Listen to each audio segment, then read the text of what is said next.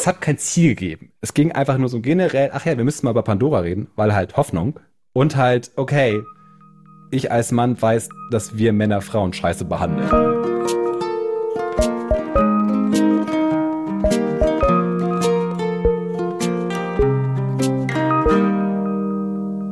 Moin, liebe Menschen und willkommen bei dem Podcast Hallo Hoffnung, wo wir immer mal wieder feststellen, dass die Hoffnung teilweise in sehr, sehr schlechter Gesellschaft ist. Hallo Moinsen Christiane. Auch von mir. Hallo. Hallo.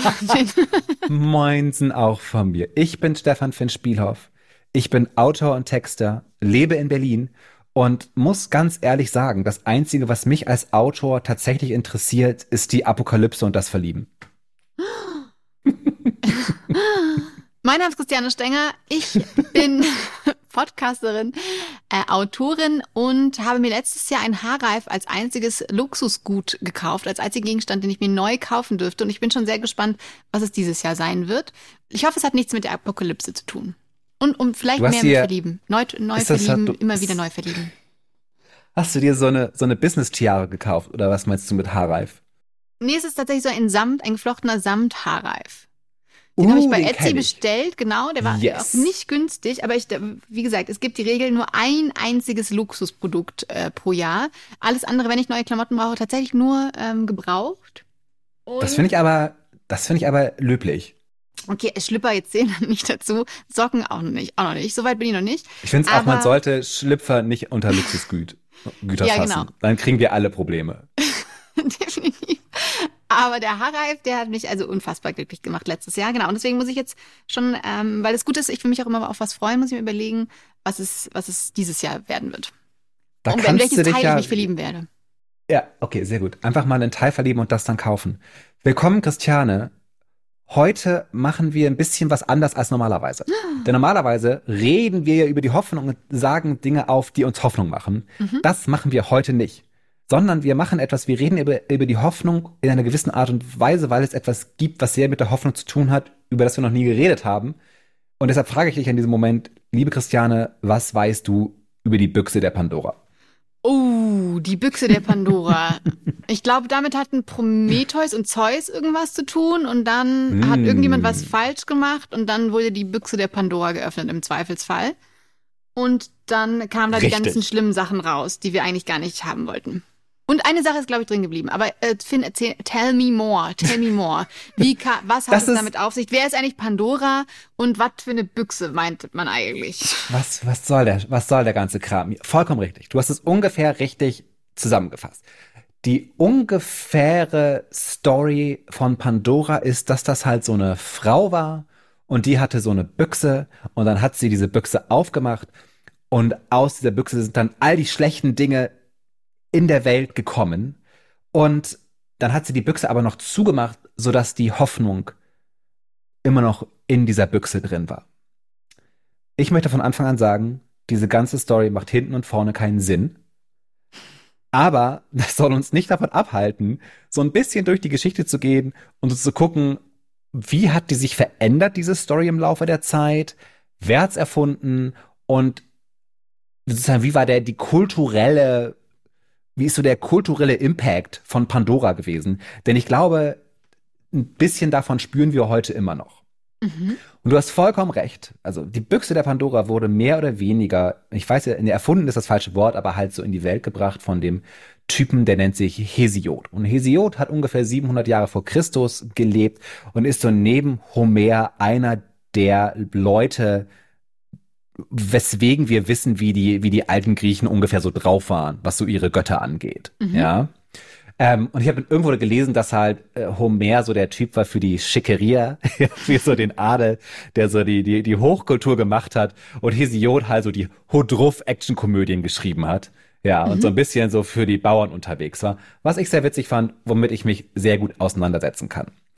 Und sehr wichtig ist auch zu wissen, dass Hesiod wirklich Frauen gehasst hat. Also es ist schon komisch, wenn man seine heutzutage sehr unverständlich übersetzten Texte liest, dass er immer wieder gerne über die Frauen lästert. Und du hast auch vollkommen recht, dass die Pan Büchse der Pandora mit Zeus und Prometheus zu tun hatte. Denn Prometheus war ja so ein Typ, der es den Göttern immer nicht so einfach gemacht hat, ne? Mhm. Der hat, es gibt so zwei Sachen, die hängen zusammen und die gehören in diese Geschichte rein, dass es nämlich sich irgendwie so begab, dass Zeus wollte, dass ihm Opfer gebracht werden. Und Prometheus ihn ausgetrickst hat, dass er zwischen zwei Bergen aus Fleisch wählen sollte. Also aus, aus Kuhfleisch. Mhm. und halt, Prometheus hat das dann so aussehen lassen, als wäre der Fleischberg, äh, wo eigentlich nur die Knochen und der Talg und das Fett drin seien, so der viel bessere Berg. Und in einem anderen Berg, wo halt die ganzen Flanksteaks ja, und, und, äh, und Ochsenschwänze drin sind, wo man halt die wirklich leckeren, nicen Sachen produzieren kann, dass das so der doofe Berg war. Und dann hat Zeus halt den, den doofen, den doofen Fleischberg ausgewählt. Mhm. Und von da an, und das war dann halt irgendwie so das Gesetz, von da an haben halt die Götter immer nur den scheiß Fleischberg bekommen. Das fand Zeus schon nicht so witzig und hat da ein bisschen so aus, aus, ne, weil er so ein bisschen angefixt war und so ein bisschen schlecht drauf deswegen gesagt, wisst ihr was? Und jetzt nehme ich den Menschen einfach mal das Feuer weg. Und uh. das ist jetzt der Moment, wo Prometheus wirklich berühmt wurde, weil da hat er gesagt, Moment mal, das finde ich aber auch ganz schön scheiße. Jetzt haben die gar kein Feuer mehr. Jetzt haben sie alle super nices Fleisch, können das aber gar nicht medium rare braten. Was soll denn das? Also hat er von den Göttern das Feuer geklaut und oh. den Menschen zur Erde gebracht. Wahnsinn. Und diese Aktion ja, hatte zwei Folgen. Die erste Folge war, also jetzt nicht die erste, aber eine der Folgen war, äh, Prometheus wurde auf die eine Art und Weise bestraft. Er wurde nämlich äh, irgendwo angekettet und mhm. jeden Tag kam so ein Adler vorbeigeflogen und seine mhm. Leber gefressen. Mhm. Und die ist dann immer nachgewachsen und am nächsten Tag ging gleich wieder los. Mhm. Ne? Super scheiße. Für ihn persönlich, muss man sagen. Die zweite Sache war ein bisschen, ähm, äh, ja, hatte ein bisschen mehr Wirkungskraft für alle anderen Menschen auf der Welt. Denn äh, Zeus hat gesagt, jetzt reicht's mir, Scheißkerle. Ich bin super wütend. Äh, und hat mehr oder weniger aus Rache und um den Menschen eins auszuwischen, die erste Frau geschaffen. Uh, und das oh war Pandora. Heidewitzka. und da ist er so zu, zu Hephaistos gegangen. Das war so der Typ, der so, der Gott der Schmiedekunst, der immer so, ne? Halt mhm. Rüstungen hergestellt hat und so und so, mach mir mal, mach mir mal eine Frau. Und die soll so richtig verschlagen sein und auch wunderschön, aber auch viel zu neugierig. Und dann ist der so, und dann hat er diese Frau, die erschaffen wurde, ähm, halt allen anderen Göttern auch gezeigt und die haben irgendwie noch so draufgelegt, so ich glaube, ne, so Schmuck und so wurde dann von Hera und so gesponsert. Und diese Frau wurde dann zur Erde geschickt und zwar nicht zu irgendwem, sondern zum Bruder von Prometheus. Und ich lese das mal ab, weil ich halt immer so, ich, ich hab's ja nicht so mit Namen. Ja, Epimetheus hieß der. Komplexe Familienkonstellation. mhm. Obwohl, wenn, okay, wenn der Bruder Prometheus heißt, kann man Epimetheus auch eventuell super einfach erraten, ja. Mhm. Und Epimetheus, also ne, Prometheus wird so dargestellt, dass der halt super smart und super clever war. Und Epimetheus war halt so ein bisschen der, der Dämelack der Familie. und obwohl Prometheus gesagt hat, ey, wenn Zeus dir was schenken will, auch wenn es ne, die allererste Frau der Welt ist, sagst du Nein dazu. Hat Epimetheus halt nicht gemacht, hat sie geheiratet. Und jetzt wird so ein bisschen kritisch, weil eventuell hatte Pandora diese Box dabei oder sie stand bei Epimetheus irgendwie in der Wohnung rum. Mhm. Auf jeden Fall hat Pandora sie aufgemacht. All das Übel auf der, aus der Welt. Aber es war ein Versehen, ja? Also die, die Büchse der Pandora, ganz kurz, sie öffnet sie aus Versehen, oder wie? Weil nee, nee, jetzt macht sie aus reiner Neugier. Die guckst so. du rein, so, hulu, kuckuck. Was okay. ist da drin? Macht es auf. All die Übel aus der Welt kommen raus. Und was meinen wir mit Übel auf der Welt? Ja, ich meine wirklich arbeiten. Bevor Pandora die Büchse aufgemacht hat, mussten die Leute nicht wirklich arbeiten. Krankheit kam mit raus. Mhm. also so alles Schlechte, Unangenehme, was uns auch hier, ne, was zu so schlimmen Wortfindungen wie Workation äh, geführt hat. Oh Gott. geht auf diesen Moment zurück, dass diese Frau diese Büchse aufgemacht hat. Aber dann hat sie sich halt entschlossen, so zack, bumm, die Büchse doch noch zuzumachen. Und so geht die Story in der Übersetzung. Ist die Hoffnung halt in der Büchse geblieben. Nun gibt es hierzu ein paar Sachen zu sagen. Das erste, mhm. was man sagen muss, die Büchse ist wahrscheinlich keine Büchse gewesen, sondern irgend so ein Gefäß, das da rumstand. Wahrscheinlich auch, wo man einfach normalerweise Lebensmittel aufbewahrt hat. Dass das eine Büchse ist, hat halt irgendjemand ungefähr im 16. Jahrhundert falsch übersetzt und seitdem ist es halt eine Büchse, aber war es wahrscheinlich nicht. Mhm. Und das zweite, das man sagen kann, ist, dass überhaupt diese Geschichte, dass es dabei um Hoffnung geht, auch so ein bisschen schwierig ist, weil halt dieses Wort, das da auftaucht bei Hesiod, Elpis, ja, kann halt, wie das halt so im Altgriechen der Fall ist, in ganz verschiedenen Art und Weisen übersetzt werden. Nämlich mhm. es kann super neutral übersetzt werden, das ist einfach nur bedeutet, man erwartet halt irgendwas. Mhm. Es kann so ein bisschen negativ übersetzt werden, man erwartet, dass was Schlechtes passiert ist. Aber es war halt eher so, dass man es übersetzt hat mit, wir erwarten, dass was Positives passiert, also aka Hoffnung. Mhm. Also wir merken schon, super seltsame und mysteriöse Gro Faktengrundlage. hast du yes. was, hast du eine Frage, die du jetzt sofort stellen willst? Ansonsten geht hier mein, mein dover Ritt weiter. Nee, ich habe gerade wirklich gar keine Fragen. ähm, zumindest keine zielführenden Fragen. Deswegen, ich, ich heb die noch kurz auf.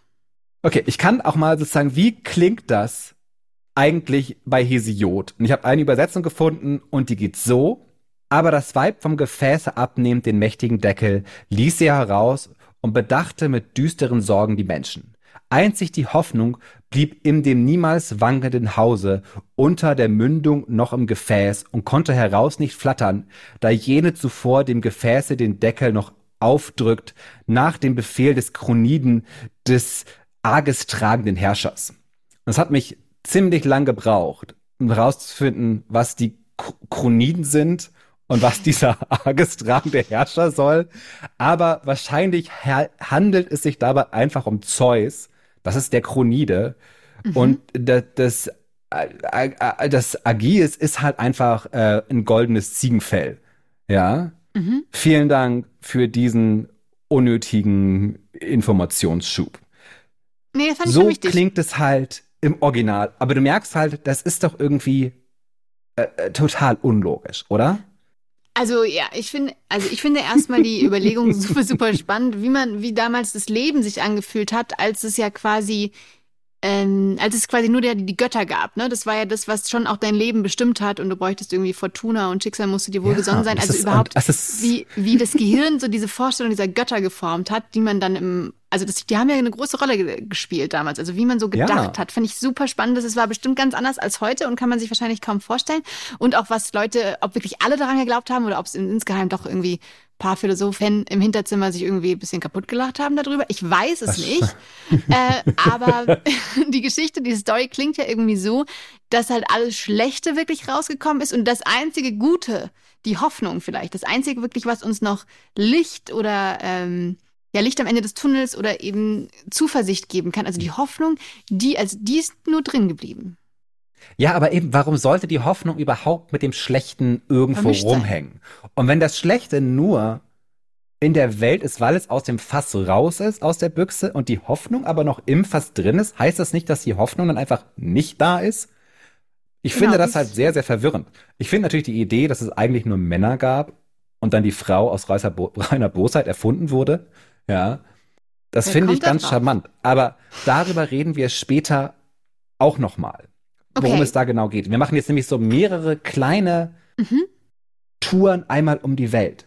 Das Problem, dass ich, also sagen, eines der, also ich bin nicht der Erste, dem auffällt, dass diese ganze Story irgendwie so ein bisschen, hä? Ist? So ein bisschen mhm. so, what? Was? Ja. Was? Hä? genau darum, da haben sich alle Leute so drüber ausgelassen. Es gibt sehr viele verschiedene Versionen von dieser Story. Ähm, und ich möchte natürlich, nachdem ich dir gerade vorgelesen, wie es bei Hesiod klang, auch noch gleich etwas Zweites vorlesen, nämlich wie es der wunderbare Nietzsche formuliert hat. Ui, ja. Ne? Weil der mhm. Nietzsche hat ja, der hat ja sein Leben lang sehr gerne Aphorismen geschrieben und der hat tatsächlich auch ein Aphorismus geschrieben und der heißt einfach die Hoffnung. Mhm. Und der deutet diese ganze Geschichte, da kommt diese Frau und hat so ein Fass dabei und macht das dann wieder zu, ist die Hoffnung drin, wie geil die Hoffnung ist irgendwie in der Welt, ein bisschen anders. Mhm. Pass auf, es ist ein, der, der Text ist so ein bisschen länger, aber auch nicht super lang. Bist du bereit für einen etwas längeren, nicht so super langen Text von Nietzsche? Ich bin vorbereitet, konzentriert und spitze die Ohren. Für immer hat der Mensch nur das Glücksgefäß im Hause und meint Wunder, was für ein Schatz er in ihm habe. Es steht ihm zu Diensten, er greift danach, wenn es ihm gelüstet. Denn er weiß nicht, dass jenes Fass, welches Pandora brachte, das Fass der Übel war und hält das zurückgebliebene Übel für das größte Glücksgut. Es ist die Hoffnung. Zeus wollte nämlich, dass der Mensch, auch noch so sehr durch die anderen Übel gequält, doch das Leben nicht wegwerfe, sondern fortfahre, sich immer von neuen quälen zu lassen.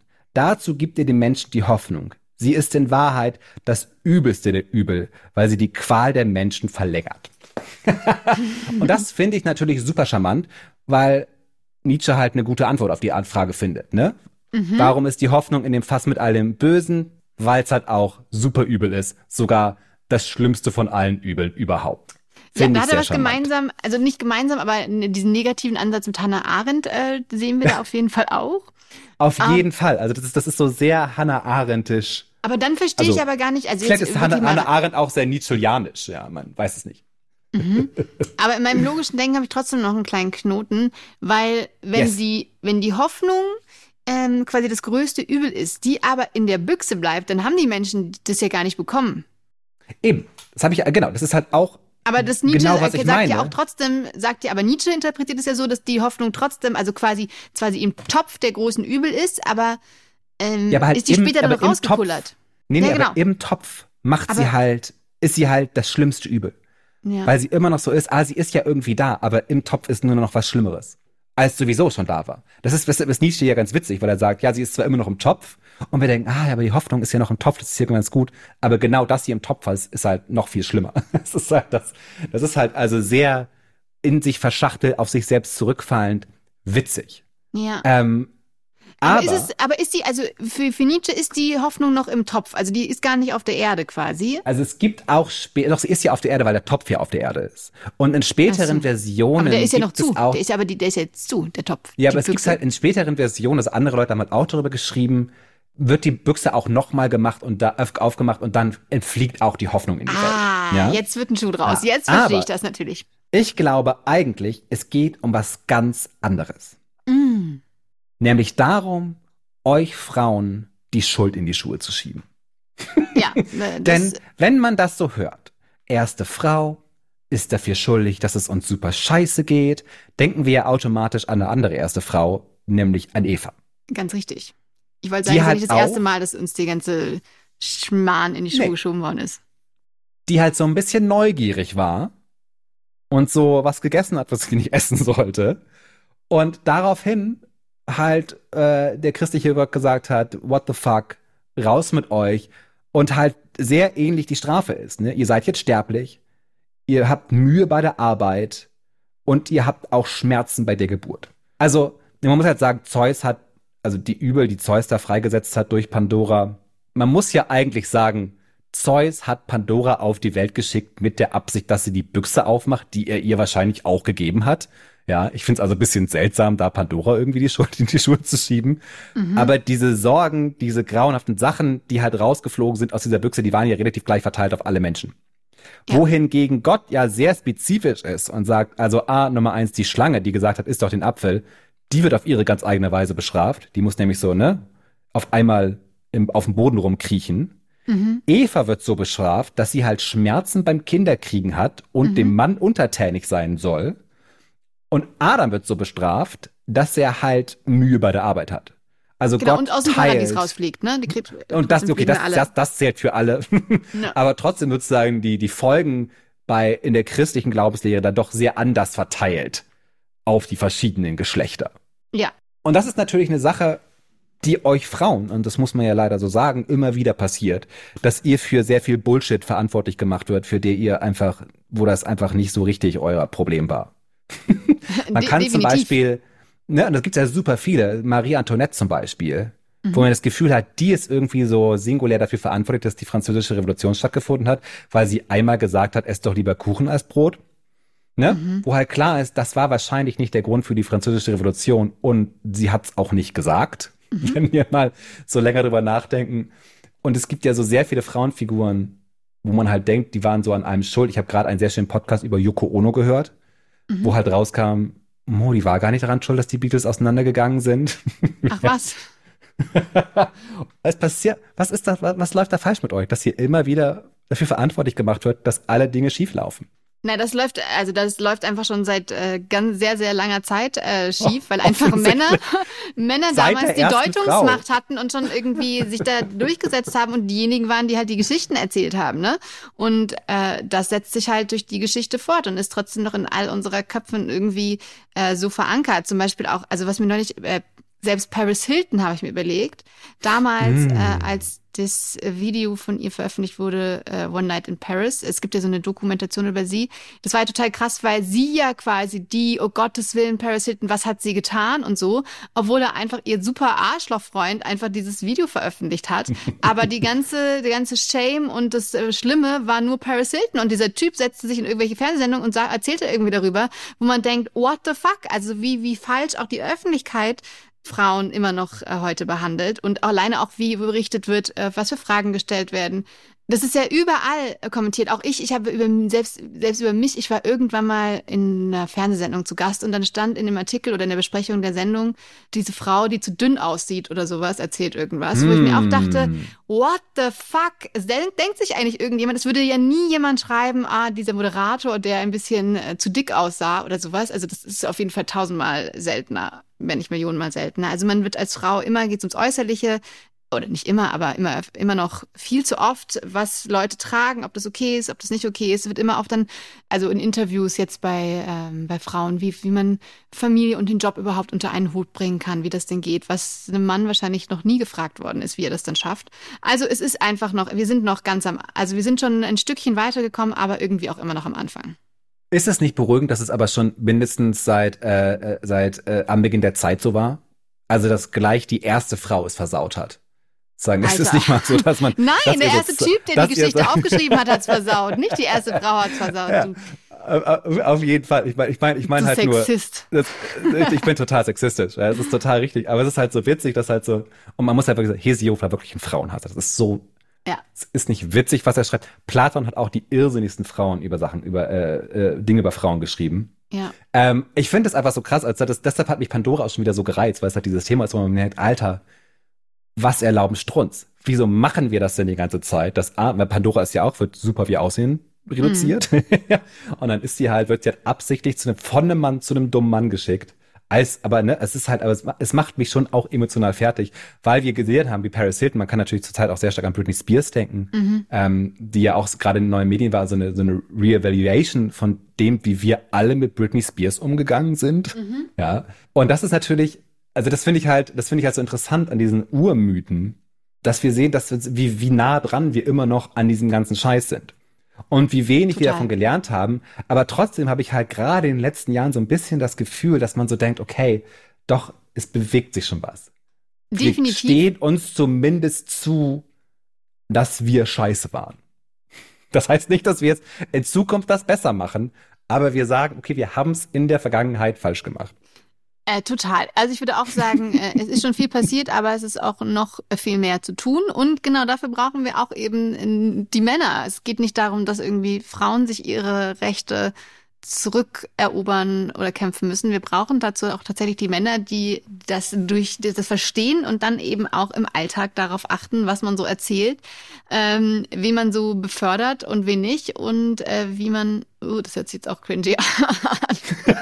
Du machst das sofort auf so eine, oh ja, das ist, wir haben, wir haben zu viel Bild gelesen in letzter Zeit. Definitiv. Äh, wir sind halt immer, nee, wir sind halt alle total versaut dadurch. Ja. Total. Ähm, ich möchte, man kann es genereller sagen, ich glaube nicht, dass Frauen an allem schuld sind, was Ja, schlecht in danke. der Welt ist. Ganz ehrlich. Dankeschön. Es ist, das ist ja auch schon nett, dass du das sagst. Aus meiner persönlichen Erfahrung, ja. Obwohl ich schwul bin, fände ich es auch nicht schön, nur mit Männern auf einer Welt zu sein. Also auch diese äh, äh, vor, vor Pandora-Welt gefällt mir auch nicht unbedingt. Abgesehen davon, dass keine Schmerzen hat. Okay, das ist vielleicht ganz geil, aber naja. Und generell äh, müssen wir halt noch mehr lernen, dass die meiste Zeit, wenn wir gesagt haben, dass Frauen super scheiße waren in der Geschichte, sie das wahrscheinlich überhaupt gar nicht waren. Sondern dass das einfach ziemlich normale Menschen waren, die nicht mehr oder weniger ziemlich, falsch gemacht ziemlich haben normale Menschen. Das ist aber nett. als andere Leute, aber halt nicht. Ne? Also man kann das ja auch, ich habe auch kürzlich einen Podcast über Katharina die Große gesehen. Mhm. Und Spoiler, Katharina die Große ist nicht gestorben, weil sie irgendwie sich von einem Pferd hat besteigen lassen. Das ist auch einfach nicht wahr gewesen, sondern die war eine relativ kompetente Führerin, die irgendwie Russland regiert hat für eine ziemlich lange Zeit. Aber das konnten, damit konnten wir halt nicht so gut umgehen. Was lernen wir? Was aus diesem, wir? und es tut mir, es tut mir tatsächlich sehr leid, weil ich habe halt, das ist schon, das, das, es hat kein Ziel gegeben. Es ging einfach nur so generell, ach ja, wir müssen mal über Pandora reden, weil halt Hoffnung und halt, mhm. okay, ich als Mann weiß, dass wir Männer Frauen scheiße behandeln. Ist, und das tut mir leid und ich möchte das auch ändern und ich möchte besser und klüger werden. Ja, aber das ist doch schon mal was, was äh, mir jetzt dann Hoffnung gibt, äh, obwohl die Hoffnung vielleicht noch in der Büchse drinsteckt. ähm, oder auch nicht. Oder, ist es oder gut, auch dass nicht. sie drinsteckt? Oder auch was? Es ist so schön. Es ist einfach, ja. Es ist, ja, die Geschichte der Hoffnung ist eine, eine, eine, eine Geschichte voller Missverständnisse. So sagt man das doch, oder? Auf jeden Fall. Aber ich hoffe auch eine Geschichte Emanzipation. Und ähm, oh Gott, können wir das Lachen bitte rausschneiden? Leicht, leichte Übersprungshandlung bei Überforderung. Ich, ich wünsche mir einfach, genau, dass das äh, mehr Menschen erkennen, Sowohl Männer als auch Frauen, weil auch ich musste wirklich lange checken, um zu sehen, dass ich noch nicht äh, gleichberechtigt bin. Ich dachte 30 Jahre lang, ja, ja, nee, läuft schon alles gut. Ich kann ja alles tun, was ich will. Also das mm. war auch erstmal so ein Entdeck Entdeckungsprozess oder Erweckungsprozess.